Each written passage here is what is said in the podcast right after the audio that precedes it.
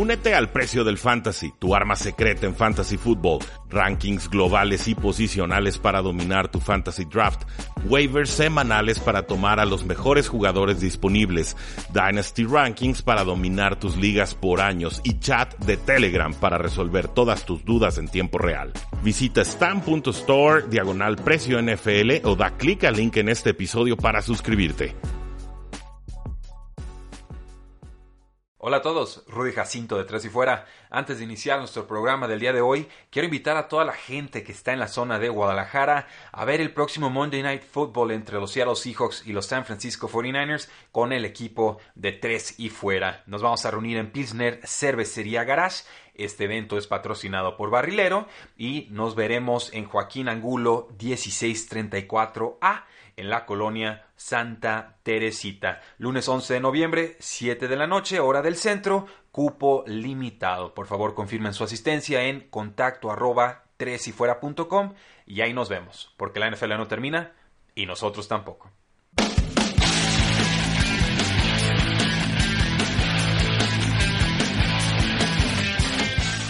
Saludos a todos y bienvenidos a un programa más de Tres y Fuera y hablemos de fútbol, donde la NFL no termina y nosotros tampoco. Mi nombre es Rudy Jacinto, me encuentran en Twitter como arroba NFL y por supuesto vamos a platicar con Jesús Sánchez sobre todo lo que creemos va a suceder en esta semana 10. ¿Cómo estás, Chuy?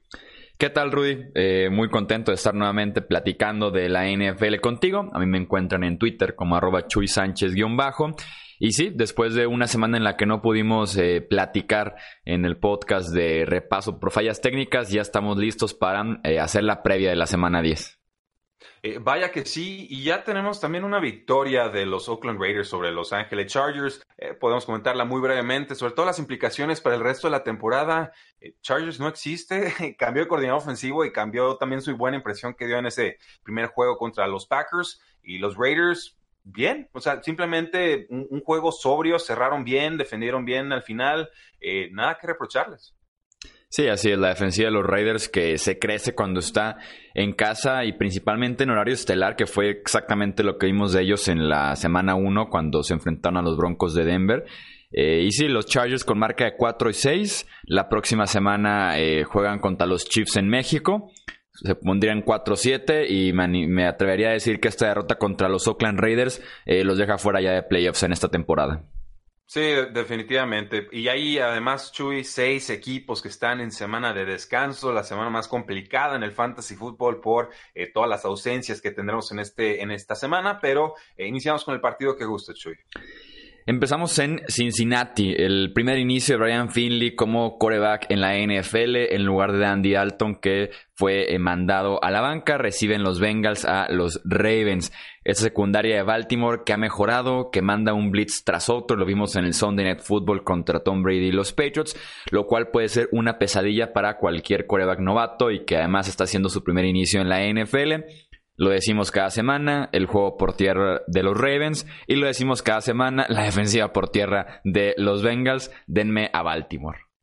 Sí, me voy a quedar con Baltimore. Parece bastante sencilla la predicción. No lo daría como un lock porque es un juego divisional con nuevo mariscal eh, de campo, pero está muy disfuncional la franquicia. Ni siquiera parece que vaya a jugar AJ Green en estos momentos. Entonces, tenemos con Alex Erickson y Aaron Tate y quizás por ahí Tyler Boyd. Eh, es un mal momento, no tienen juego terrestre. Nada parece que les vaya a funcionar. Los Ravens con 3-4 blitzes creo que deberían liquidar esto. Eh, denme Ravens, denmelos en grande.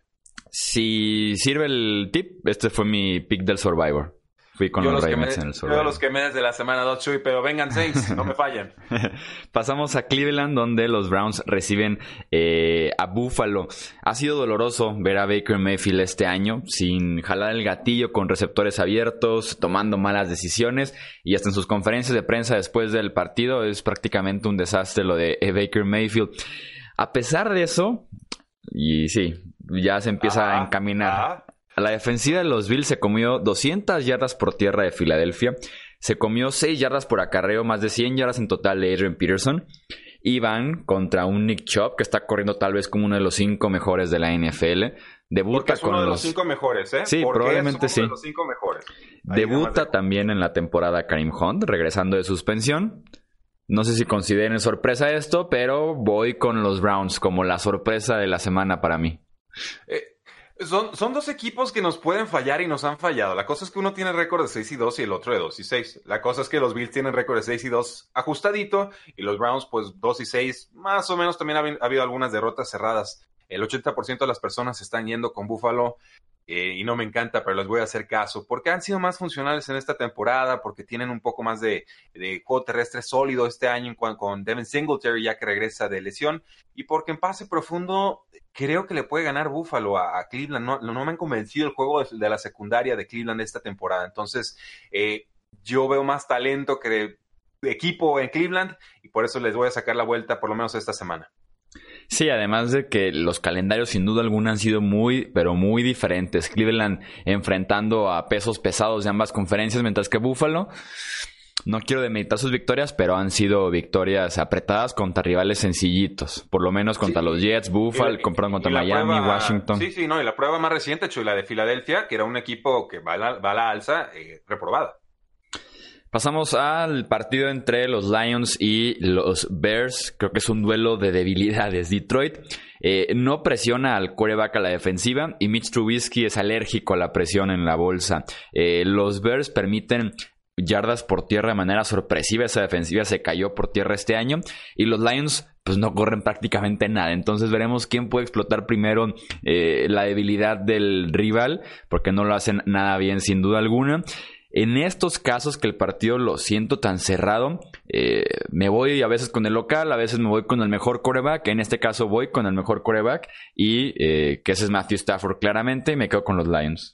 Eh, haces bien, Chuy. La localidad este año en realidad no ha pesado. Yo ya casi no lo voy a usar como criterio de desempate en juegos cerrados. Eh, me gusta me gusta Detroit aquí. Sí, ya no tienen juego terrestre. Ya se lastimó Trey Carson, se lastimó Kieran Johnson. Eh, no importa. Matthew Stafford está teniendo un temporadón, una temporada top 5, top 7 entre mariscales de campo. Y, es un poco más fácil pronosticarles puntos a ellos que a los mismos Osos de Chicago, que sí van a correr mucho, pero también ya no saben ni dónde esconder a Metro Trubisky. Entonces, sí, juego cerrado, divisional pero eh, creo que Detroit nos ha demostrado que es más competitivo esta temporada que Bears y por eso los voy a tomar para ganar esta semana.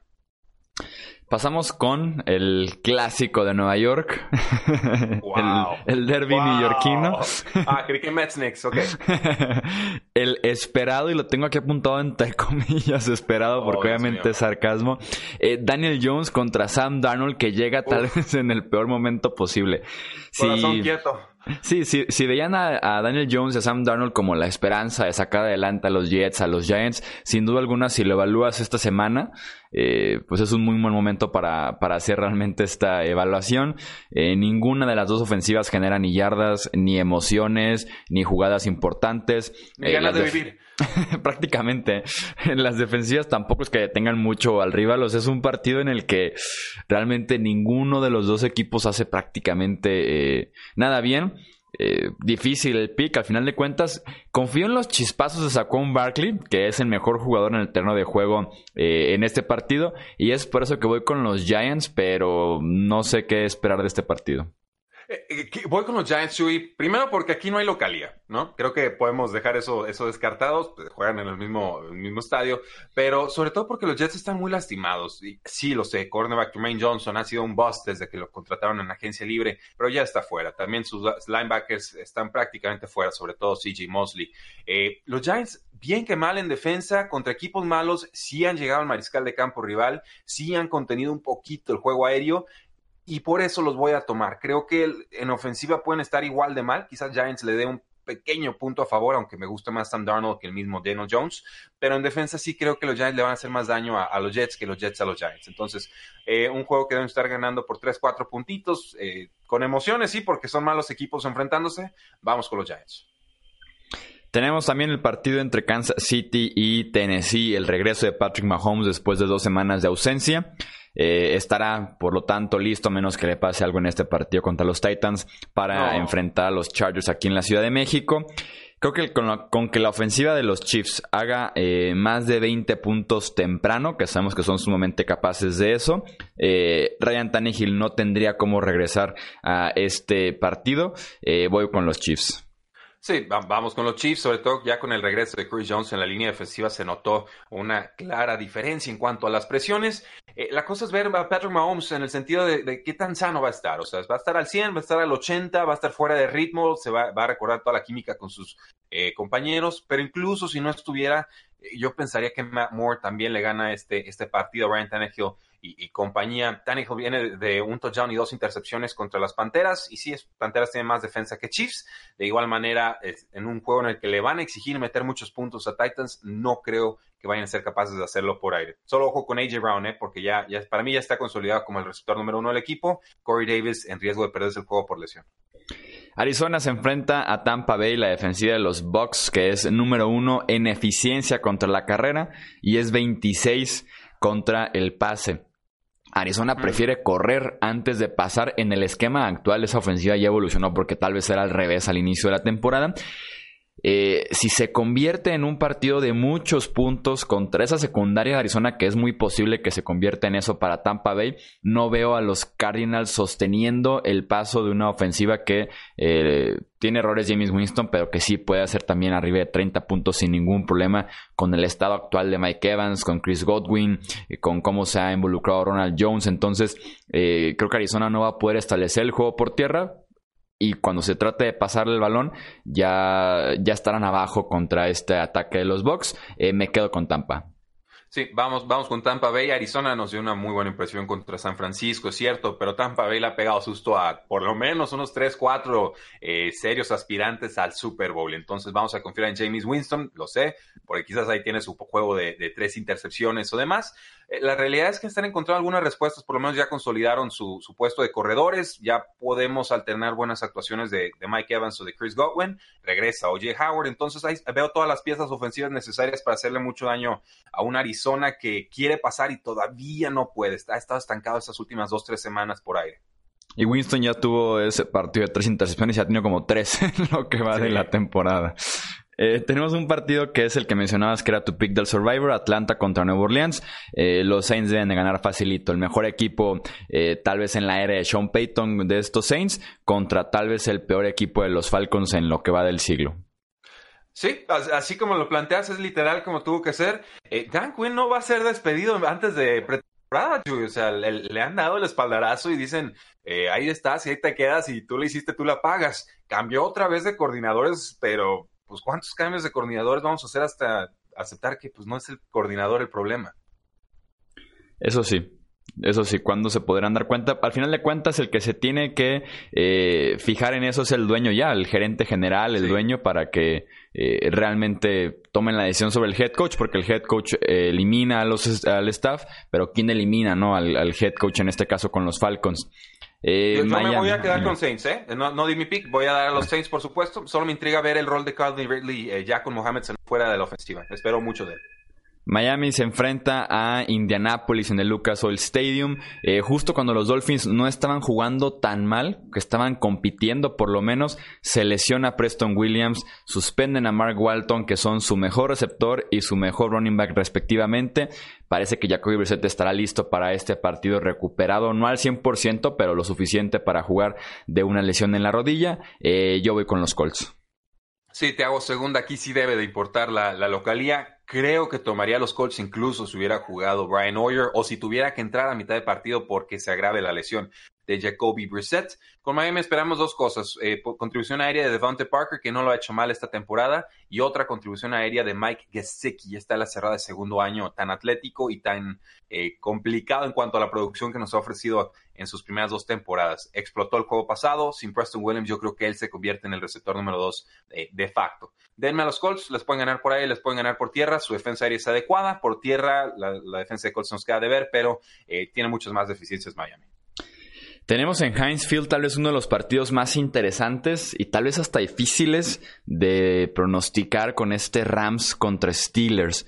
Eh, la sensación con los Rams es positiva porque vienen de bye week y porque eliminaron eh, a Bengals y a Falcons en el camino para poder estar en un mejor momento, pero pues estamos hablando de los Bengals y los Falcons.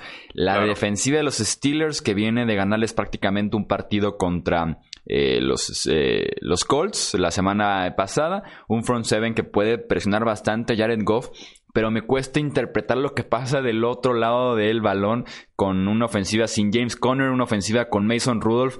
Sí me parece eh, que las ausencias podrían pesar. El quarterback también podría pesar con los Steelers. Me cuesta confiar en Mason Rudolph y lo que está generando eh, por aire.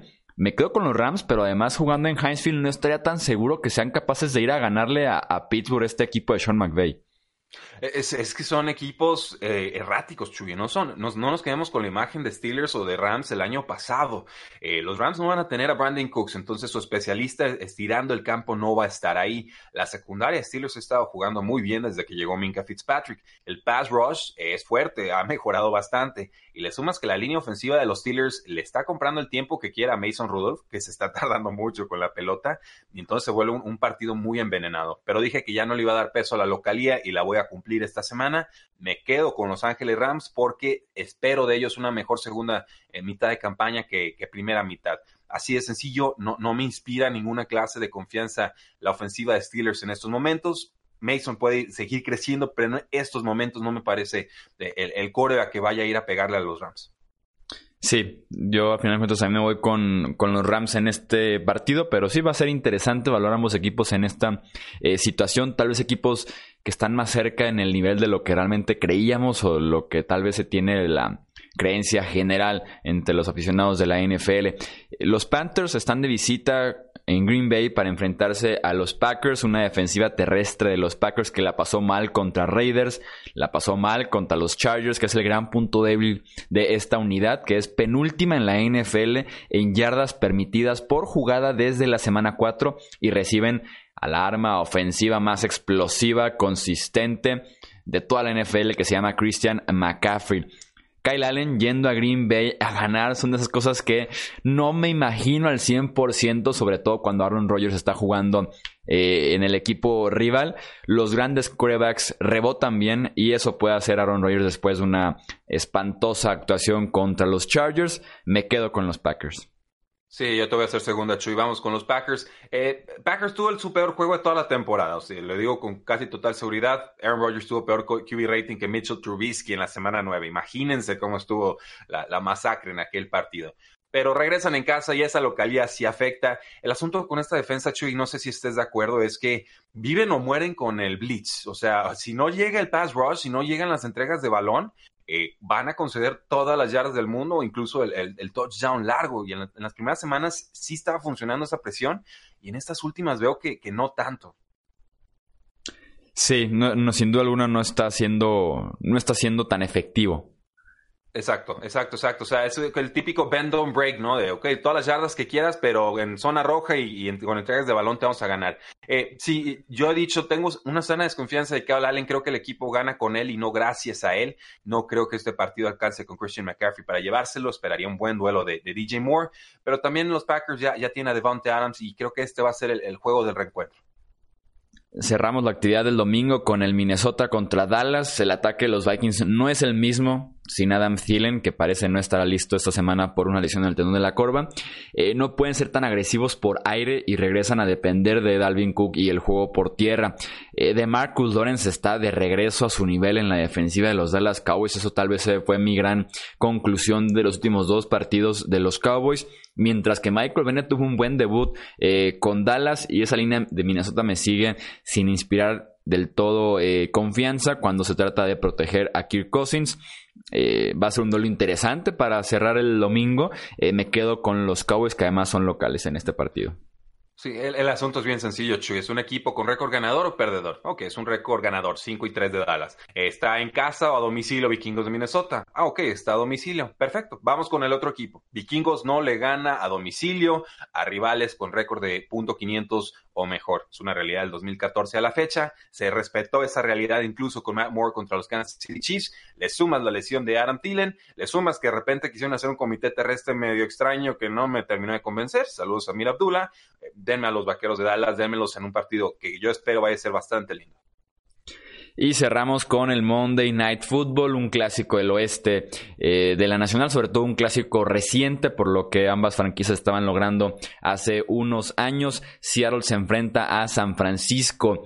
Eh, por primera vez desde no sé cuánto tiempo los Seahawks están jugando mejor como visitantes que como locales. Están como visitantes 4-0 y como locales están 3-2. Entonces, en ese sentido, tienen hasta la ventaja de estar visitando eh, San Francisco y el IBS Stadium. Creo que para perder el invicto en la NFL y la semana pasada lo vimos, se necesita en ocasiones tener al próximo MVP enfrente, dando una actuación para recordar una actuación memorable y creo que ese será Russell Wilson el lunes por la noche. Tiene piernas y experiencia escapando de la presión para extender jugadas para sacar del partido a la excelente línea defensiva de los San Francisco 49ers y poner a prueba a una secundaria que se beneficia bastante del apoyo que recibe de la línea. Eh, tal vez será como la segunda sorpresa de la semana que elijo en, en estos picks. Voy con los Seahawks para que le quiten el invicto a los 49ers. ¿Por, qué me haces esto, Chuy? ¿Por qué, me haces esto? Estoy, estoy con mi weekly pick'em abierto y estaba así como Seahawks 49ers, Seahawks 49ers. y, lo, tenía 49ers porque tenemos que yo pienso que tenemos que respetar el trabajo que han hecho, no ha sido un accidente. Le han ganado a rivales muy fuertes, la defensiva de Seahawks en secundaria sobre todo queda mucho a deber y, y vamos, o sea, es, es, un juego salvaje con días extra de preparación para los dos equipos pero te entiendo, ves a DK Metcalf y ves a, Tyler Lockett y ya está Josh Gordon y, y Craig Carson está de 100 yardas y touchdown por partido y, las escapadas del MVP y demás. Eh, eh, está bien salvaje, bien salvaje. Por el momento voy a dejar a San Francisco 49ers, pero igual en el programa de mañana me arrepiento, Chuy. Eh, creo que hay muchas razones para tomar a Seahawks para que den la sorpresa. Volvemos al tema de la localía, no creo en ella este año. Y, el, pueblo está dividido, ¿eh? En ESPN está 57% San Francisco, 43% Seattle Seahawks. Entonces, sí sorpresa, pero muchos la están comprando y, yo te la voy a comprar. Me voy a ir con los Seattle Seahawks. Hay mejor mariscal de campo y, y vamos a confiar. Y probablemente ya, me vi el lunes por la noche cuando San Francisco gane eh, los mensajes. No, no, está bien, está bien, Chuy. Mira, la semana pasada tuve que haber tomado los Delfines de Miami. Dije todo para que ganaran los Delfines de Miami y me arrepentí por una lesión que no tuvo ninguna clase de impacto en el juego. Entonces, vamos tomándole el invicto. Lo siento, Jimmy, creo que esta semana te queda chimuelo. Pues ahí están entonces los picks, son un poco de sorpresas, también tips para sus survivors, entonces está completa esta previa oficialmente de la semana 10. Uf, uf, suerte a todos. Semanas claves en Fantasy. Seis equipos descansan a ver cómo le hacen para poner alineaciones eh, principales. Espero que estos picks les hayan servido. Eh, mi nombre es Rudy Jacinto. Chuy, muchísimas gracias. Gracias a ti, Rudy. Un abrazo. La NFL no termina y nosotros tampoco. Tres y fuera.